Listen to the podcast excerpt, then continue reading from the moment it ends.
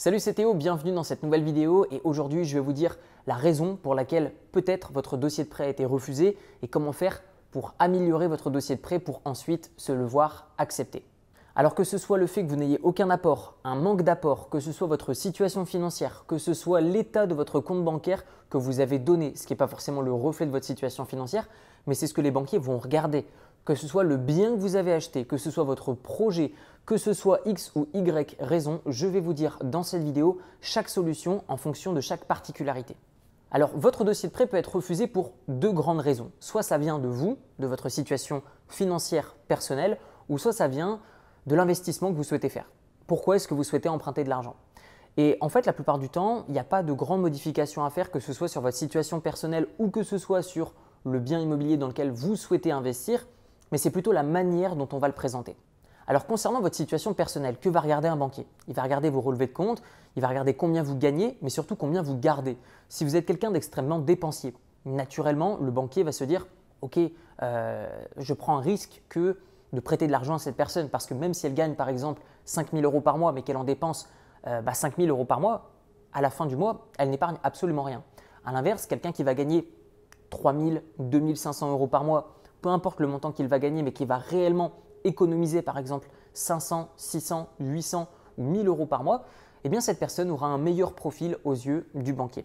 Ce que je vous propose maintenant, c'est de vous donner une méthode qui est simple, 100% légale, pour tout simplement donner à votre banquier une bonne raison de vous prêter de l'argent. Une chose qui peut être simplement faite, c'est d'ouvrir un second compte bancaire. Si vous avez également un prêt à la consommation qui est en cours de remboursement, essayez tout simplement de rembourser ces mensualités via un autre compte bancaire. Le premier, le principal sur lequel vous allez recevoir vos revenus, est tout simplement effectuer des dépenses de tous les jours. Si vous avez des dépenses un petit peu originales, tout simplement mettez un montant identique tous les mois sur cet autre compte bancaire et vous l'appelez épargne ou économie.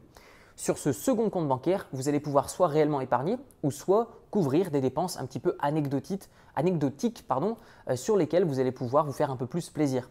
Mais là au moins, ce compte bancaire sera privé et vous n'aurez pas à donner des relevés de ce compte à votre banquier. Et de ce fait, votre banquier voit deux choses. Il se dit, un, cette personne économise, ce qui n'est pas forcément le cas, mais ce qui est possible, et surtout, elle a une bonne gestion de son argent. C'est vraiment ça que va regarder un banquier. Quelle est la gestion de son argent?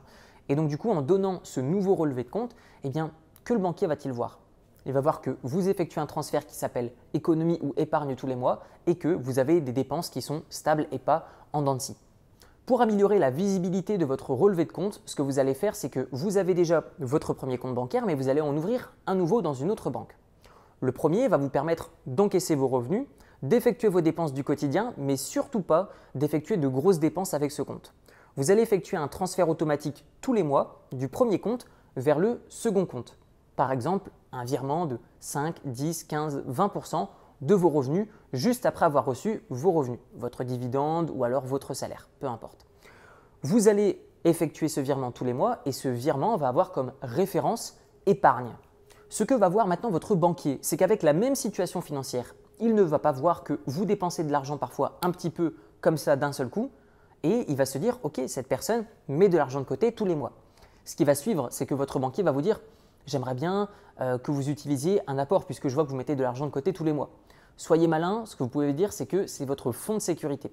C'est-à-dire que vous dites au banquier, voilà, je suis quelqu'un qui veut honorer mes dettes et que je souhaite garder mon fonds de sécurité au cas où j'ai réellement besoin, euh, par exemple, de couvrir des frais hospitaliers, que j'ai besoin de changer ma machine à laver, ma télé, euh, que j'ai besoin de changer ma voiture. Donc je ne peux pas euh, donner ce capital en tant qu'apport. Ce qui peut aussi changer la décision de votre banquier, c'est de lui montrer que le bien immobilier que vous achetez a une réelle valeur qui est supérieure au montant du prêt. Je vous donne un exemple. Si par exemple, je vous dis, vous achetez cette maison qui vaut 300 euh, 000 euros, maintenant, si vous l'achetez aujourd'hui, vous pouvez l'acheter pour 100 000 euros, mais elle vaut réellement 300 000 euros. Si vous allez voir une banque et que vous dites voilà j'ai besoin de 100 000 euros pour acheter un bien immobilier, ils vont dire euh, bah non. Par contre, si vous allez les voir et que vous leur donnez la preuve que le bien immobilier vaut réellement 300 000 euros et que vous avez besoin de 100 000 euros pour l'acquérir, qu'est-ce que vous pensez que votre banque va vous dire?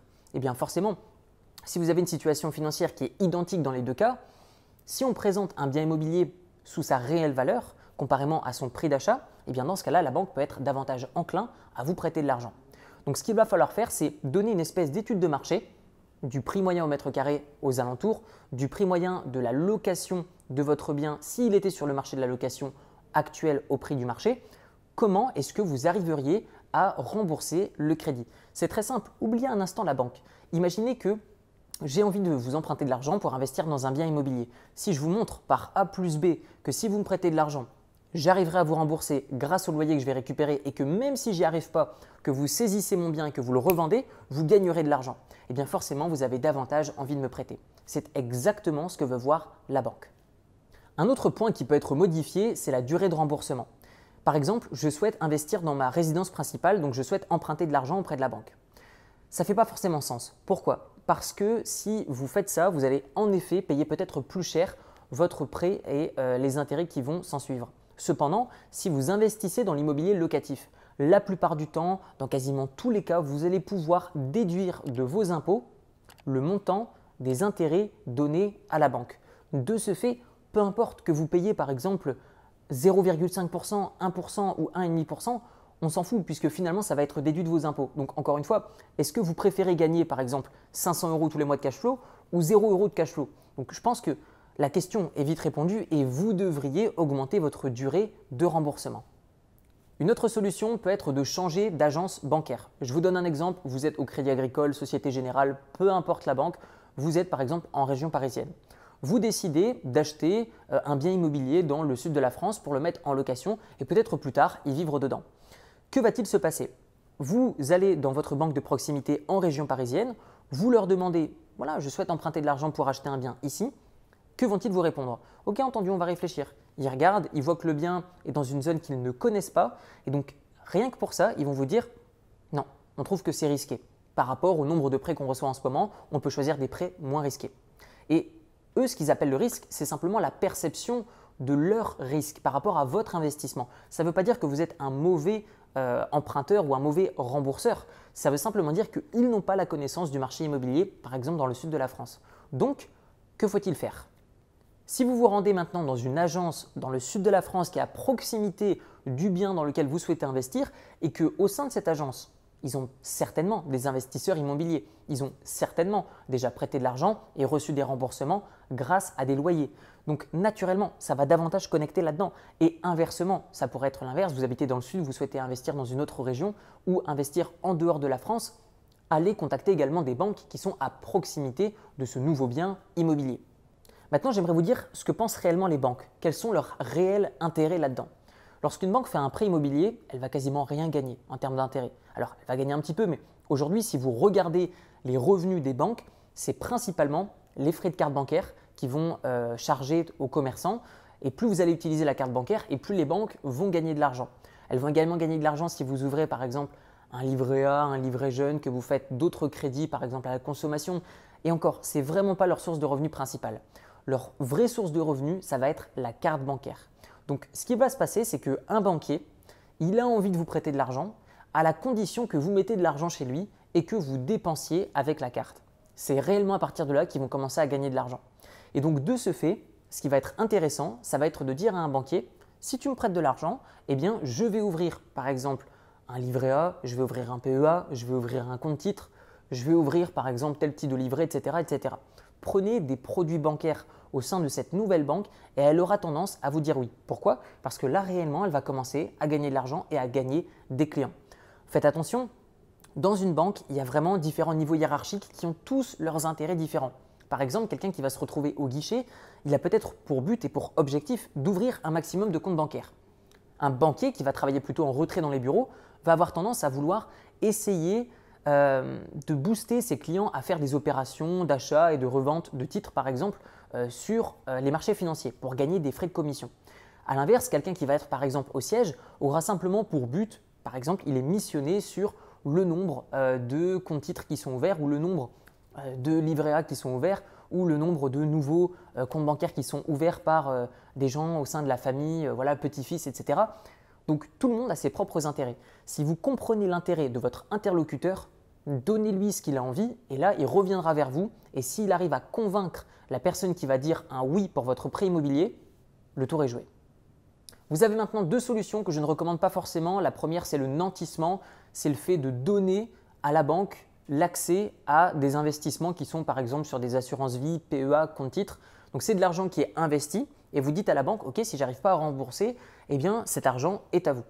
Comme deuxième solution extrême de dernier recours, vous avez l'hypothèque. L'hypothèque, c'est vous avez un bien, il vous appartient, peut-être qu'il a été euh, en partie remboursé, et du coup, vous dites à la banque, si j'arrive pas à vous rembourser sur ce nouveau prêt, vous devenez propriétaire de ma résidence principale, par exemple.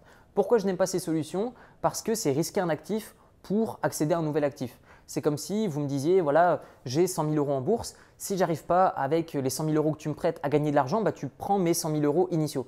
Je trouve ça pas forcément protecteur par rapport à votre capital et je pense qu'il n'est pas bon d'accepter trop de risques et surtout une grande partie euh, de votre fortune. Si c'est votre résidence principale, vous mettez à risque votre sécurité et peut-être celle de votre famille et je ne vous le recommanderais pas. Et enfin, pour moi, la dernière solution qui est la meilleure solution, je sais que beaucoup de personnes ne veulent pas cette solution, mais il faut l'écouter surtout dans le cadre d'un premier investissement immobilier, c'est de faire appel à un courtier. Beaucoup de personnes se disent Ouais, mais non, je ne vais pas faire appel à un courtier, il va me prendre des commissions. Oui, mais si vous avez eu un refus, si vous en avez eu 2, 3, 4, 5, 6, combien de temps va-t-il vous falloir avant de baisser les bras et jeter l'éponge? Eh bien, tout simplement, moi, je vous propose d'apprendre d'un courtier. Apprenez d'un courtier. Trouvez un courtier qui va vous aider, peut-être négocier des meilleurs prêts.